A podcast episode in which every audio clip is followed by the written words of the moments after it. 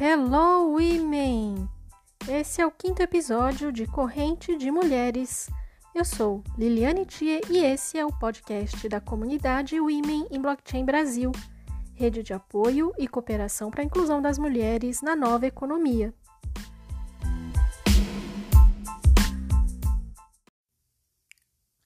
Hello, women! Ontem foi dia 14 de abril, Dia Mundial do Café, e dia também em que há exatos 80 anos, no dia 14 de abril de 1941, o presidente Getúlio Vargas baixava um decreto-lei que proibia as mulheres de jogar esportes como futebol. Foram quatro décadas de banimento e as consequências são sentidas até hoje com atraso no desenvolvimento dessa e de outras modalidades esportivas. As disparidades não são só salariais, e o preconceito se estende ao nosso imaginário social num país onde o futebol é historicamente paixão nacional. Dá para imaginar como vários setores da sociedade foram influenciados por gerações. Só muito recentemente, empresas e marcas começaram a olhar com outros olhos para o futebol feminino. Em 2019, pela primeira vez, o tema ganhou uma exposição temporária no Museu do Futebol. E no final do ano passado, o museu iniciou uma campanha chamada Minha Voz Faz História, do programa de match funding do BNDES Patrimônio Cultural. Nós, também nos juntamos às benfeitoras desse projeto, que vai finalmente resgatar 100 anos de histórias que foram silenciadas. O lançamento vai ser dia 27 de abril.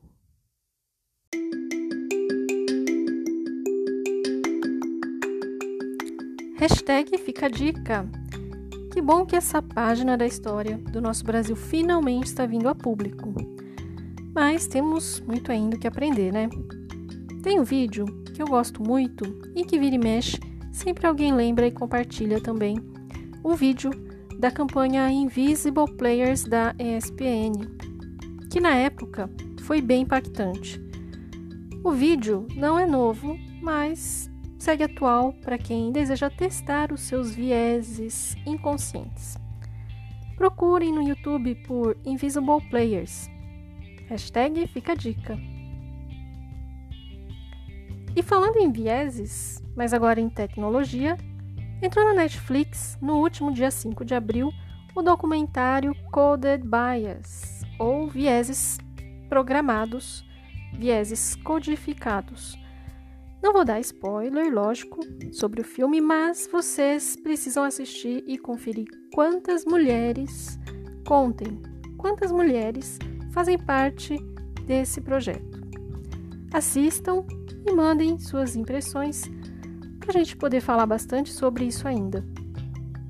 Corram lá para assistir porque o mundo todo já está assistindo. Está disponível na Netflix. Hashtag fica a dica.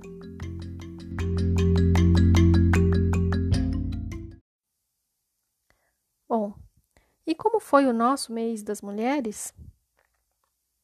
Mês de março, geralmente, é um mês de muitas solicitações além do normal. E a gente também não conseguiu responder todos os contatos ainda.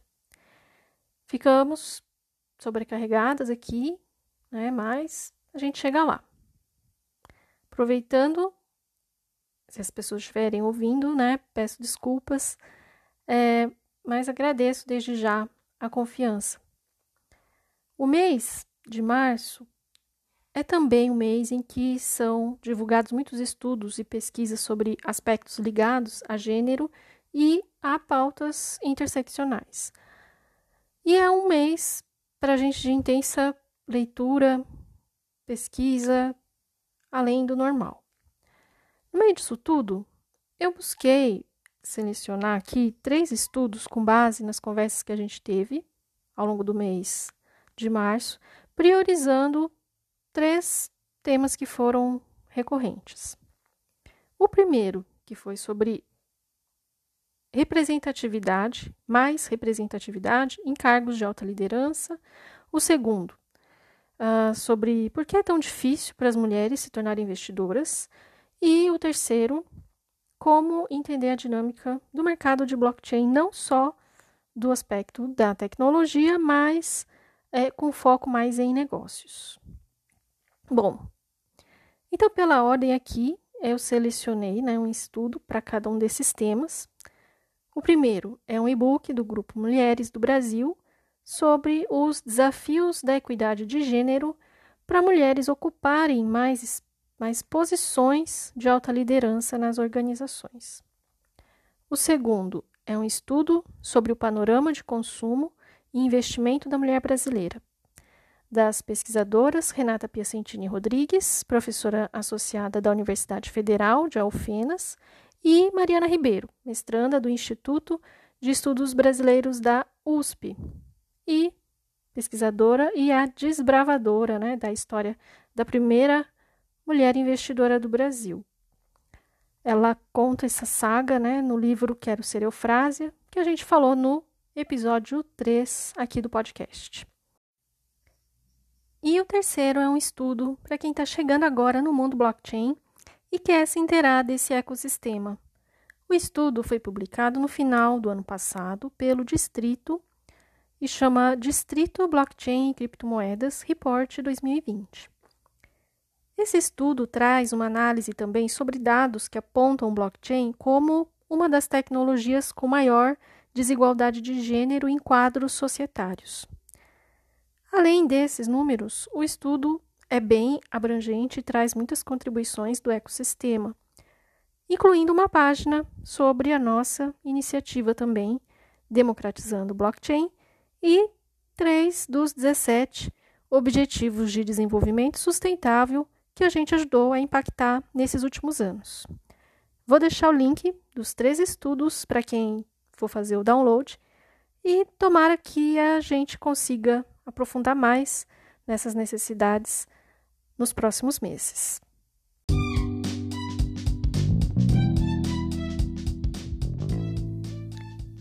E chegou a hora do Block News. O que será que a Cláudia Mancini traz para gente de notícias do mundo cripto e blockchain nesse mês que passou?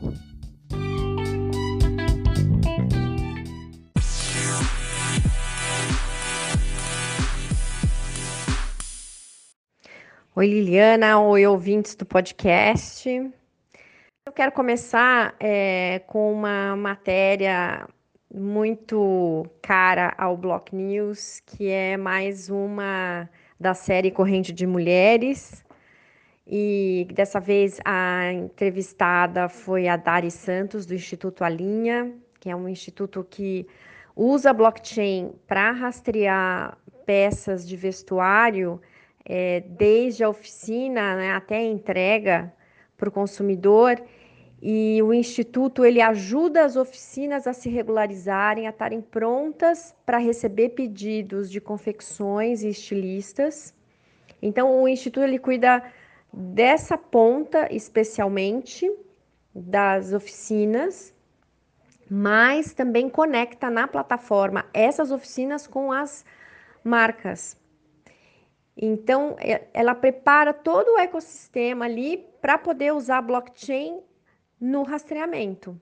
E com isso, é, eles já viram que houve um aumento de renda das costureiras e dos costureiros, né? Porque quando você sabe que a peça não foi feita com base em trabalho escravo, né? No trabalho escravo moderno, que a gente sabe que existe tanto, especialmente aqui em São Paulo, é, você até paga mais pela peça, né? Existe esse consumidor hoje, na verdade, esse, tipo de consumidor está é, tá crescendo, né, no mercado.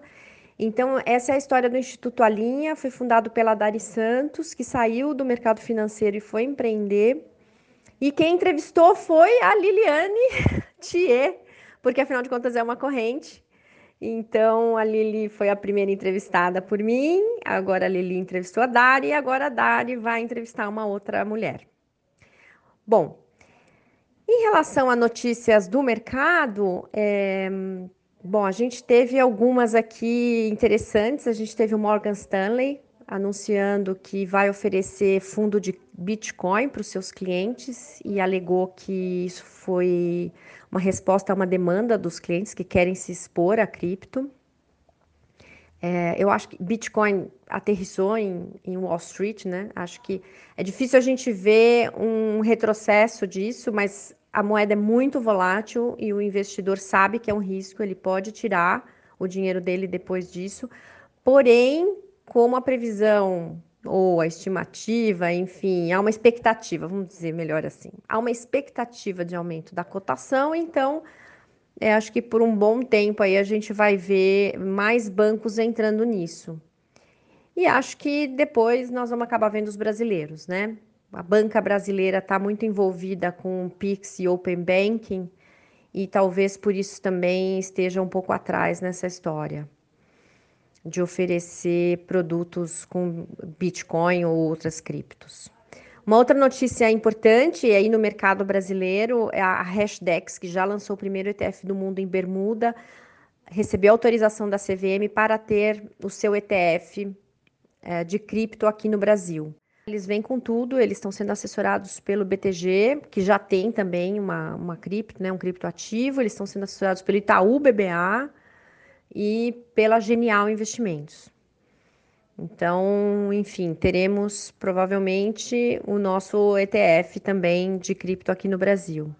ETF, é, para quem não conhece, é um produto, é um tipo de investimento que você investe num fundo que é negociado na bolsa de valores. Esse fundo ele está atrelado a alguns ativos. Então, por exemplo, se você investir num fundo que segue o índice da Bovespa, como existe ETF desse tipo, significa que você está investindo em algo que vai acompanhar uma, vai tentar acompanhar o máximo possível o desempenho desse índice da Bovespa. Isso não significa, portanto, que você vai ganhar mais ou menos, tá certo? É, ele, na verdade, é um investimento que ele te diz assim: olha, eu vou seguir isso aqui, eu estou na bolsa, que é risco, é volátil, mas eu estou tentando te dar uma ideia do que, que você vai ganhar ou perder. Então, não é um investimento mais seguro ou menos seguro. Ele só te dá, ele tenta te dar, na verdade, um norte do que que esse, da onde esse fundo vai investir e do que, que ele vai tentar acompanhar. E no caso do fundo da Hashdex, ele vai tentar acompanhar o índice Nasdaq Hashdex. Né? A, a Nasdaq tem um índice de criptos, eu dou os detalhes de como esse índice é formado no Block News. E a Hashdex diz que participou da montagem desse índice. Inclusive, eu conversei recentemente com um analista e ele, e ele me disse o seguinte: olha, esse índice para mim é por enquanto o melhor que tem. Os índices ainda de criptos ainda são muito falhos, né? não são como os índices do mercado tradicional, que são elaborados há anos e anos e anos. A gente ainda está no berçário da montagem de índice, mas é, ele acha, é uma opinião dele, quer deixar claro aqui, porque o Block News não dá sugestão de investimento. É uma opinião dele, é um dos melhores, se não o melhor índice que existe hoje para cripto. Bom, a outra notícia, o Bank of America descascou o abacaxi da, do Bitcoin, dizendo que não é uma classe de ativos, é super volátil, tem muita pouca gente que concentra muito Bitcoin na mão, então esse pessoal, ele quis dizer assim, esse pessoal vai fazer subir, descer a moeda quanto quiser, é muito arriscado. E basicamente o recado é: não tenha no seu portfólio, não vale a pena. Ele vai na contramão de outros bancos americanos, ele vai na contramão da BlackRock, por exemplo, que é a maior gestora de investimentos do mundo, que tem milhões de ETFs, inclusive é, tudo quanto é canto do planeta, e que também vai querer oferecer fundos de cripto. JP Morgan vai nesse caminho. Então, o Bank of America se destacou, né? Dizendo que é, o nome do relatório são as uh, pequenas uh, sujeiras do Bitcoin, né? Algo assim. Esse relatório não pode ser publicado por, por conta de direitos autorais, mas alguns sites nos Estados Unidos que tiveram acesso, eles uh, publicaram alguns pedaços. E o Deutsche Bank, que é um banco que também tem investido em startups de blockchain, ele está testando blockchain Ele disse o seguinte: olha, o mercado de Bitcoin é, não dá para ignorar, porque afinal de contas é um trilhão de dólares né, de market cap, valor de mercado. Porém, ele tem seus riscos. Né? E, e os dois dizem, o Bank of America e o Deutsche dizem a mesma coisa, assim, olha, CBDC, moeda digital de banco central, pode afetar o Bitcoin. Né? E tem essa questão do pagamento, assim, o Bank of America disse que nunca vai ser usado para pagamento e o Deutsche fala, não, acho que pode ser que seja usado. Porém, o Deutsche fala, olha, o futuro é incerto, não dá para botar todas as fichas nisso. Então, foram dois relatórios com, com um espinafrando o Bitcoin e o outro com uma certa cautela, né? Acho que é interessante a gente sempre ler tudo que sai. A gente tem que tomar cuidado com os hypes, é, então, para a gente ter uma opinião formada né, e saber o que, que a gente vai fazer com essa classe de ativos, porque afinal de contas, quando você fala de Bitcoin, você está pondo seu dinheiro ali, né? Ninguém quer perder dinheiro. É, diria um economista Delfim Neto que o bolso é a parte mais sensível do corpo. Então, enfim. esperamos uma semana próxima com também agitada. A gente corre, mas é, mas é divertido.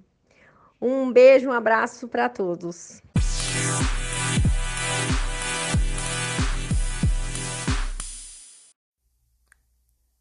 O bolso é a parte mais sensível do corpo. Eu não conhecia essa frase do Delfim Neto, Cláudio, mas vou me lembrar dela de agora em diante, porque bolso e corpos, né, são duas palavras que remetem, que resumem muito bem os desafios né, das mulheres. Uma boa reflexão, uma inspiração. E obrigada também pela explicação, Cláudia, sobre ETFs. Foi, foi incrível. Adorei a forma como você fez isso em poucos minutos, se não segundos, porque eu levei um tempão para me dar conta de tudo isso que você explicou de uma forma super didática. E queria só fazer uma observação para quem está ouvindo esse episódio hoje ou daqui a alguns dias, que entre a gravação né, e a edição desse podcast já foi lançado por um grande banco brasileiro, o primeiro ETF, então que contém Bitcoin na composição desse fundo.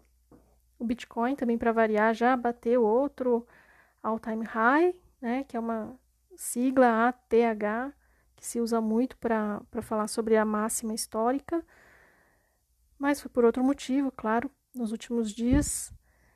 E como a Cláudia mencionou, vou reforçar de novo que nem o Block News e nem o nosso podcast aqui tem o objetivo de fazer qualquer tipo de recomendação sobre investimentos.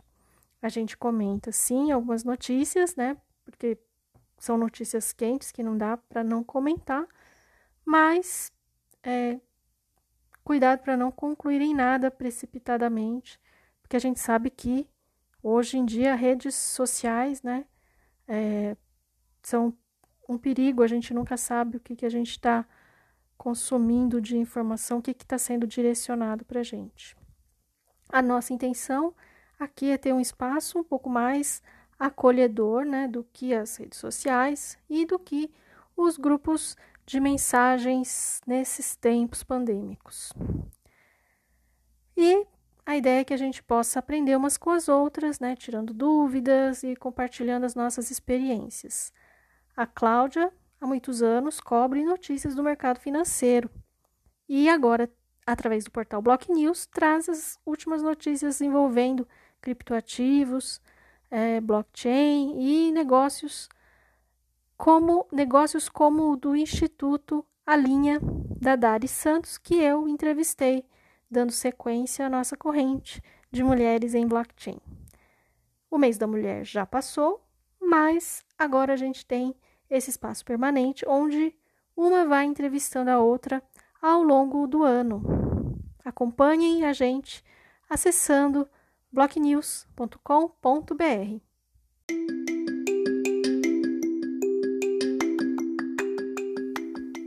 Eu não mencionei na entrevista, mas escolhi a Dari para ser a próxima entrevistada porque minha mãe também já trabalhou para a indústria da moda. E assistindo ao documentário Linhas Tênues, que foi idealizado também pela Dari, eu me identifiquei com o menininho no meio daquela oficina, que também é a casa daquela família. Quem puder assistir e compartilhar o documentário, está disponível no YouTube do Instituto Alinha. Hashtag Fica Dica.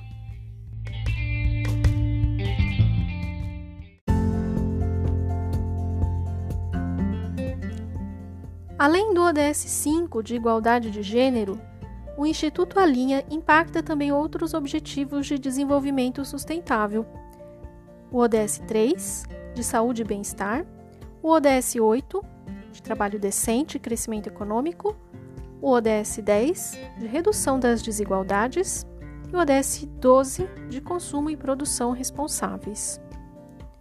Eu sou suspeita para falar, mas eu realmente gostaria que todos os negócios pudessem ser assim mapeados e compreendidos dessa forma. Mas para que toda essa cadeia gire de forma sustentável, a gente também precisa fazer a nossa parte, consumindo com mais consciência e investindo com mais responsabilidade. Vamos ficar de olho na tag a linha quando a gente comprar uma peça de roupa nova. E se a gente não encontrar a etiqueta? Se a gente não encontrar, então vamos continuar questionando as marcas usando a hashtag Quem fez minhas roupas e hashtag Do que são feitas minhas roupas.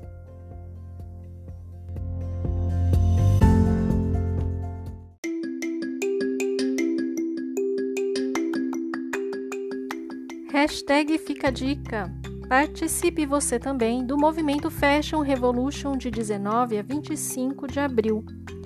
E sigam também no Instagram, arroba fash, have e arroba fash, underline, have, underline, Brasil. E, claro, arroba instituto.alinha. Hashtag Fica a Dica.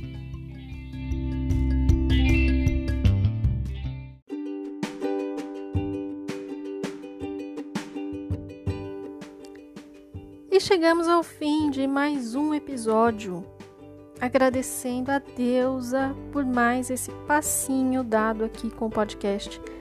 Só a deusa sabe o que foi esse mês de março pra gente. Preciso agradecer muito a todas que, mesmo de longe, estiveram por perto. Vocês foram muito importantes para a gente conseguir seguir em frente nesses tempos inacreditáveis e como quem canta, seus males espanta, ou quem dança, seus males espanta, não lembro agora qual era a frase, mas enfim, não importa. O que importa é que a Dari mandou pra gente esse recado, hashtag Girl Power.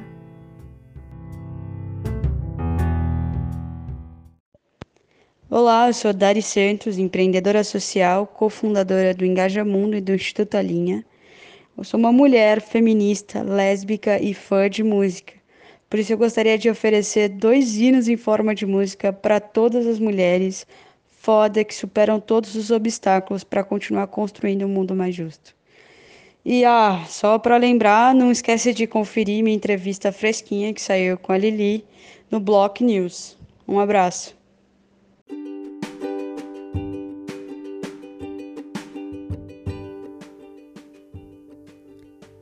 Os dois hinos que a Dari ofereceu pra gente são Triste, Louca ou Má, da banda Francisco El Hombre, e Todos Puts, da Equena. Já mandou a sua sugestão para nossa playlist? A playlist da sororidade nasceu durante a pandemia, com músicas sugeridas por mulheres e não por algoritmos. Uma forma da gente se conectar e ouvir com o coração uma da outra você não está sozinha. Estamos juntas. Vamos juntas. Obrigada a todas vocês, de coração, começando pela Delza, que participou comigo do episódio do Dia Internacional da Mulher, quando a minha voz não estava nem saindo direito. Obrigada, Cláudia. Obrigada, Dari, por fortalecerem a corrente de mulheres também no Block News.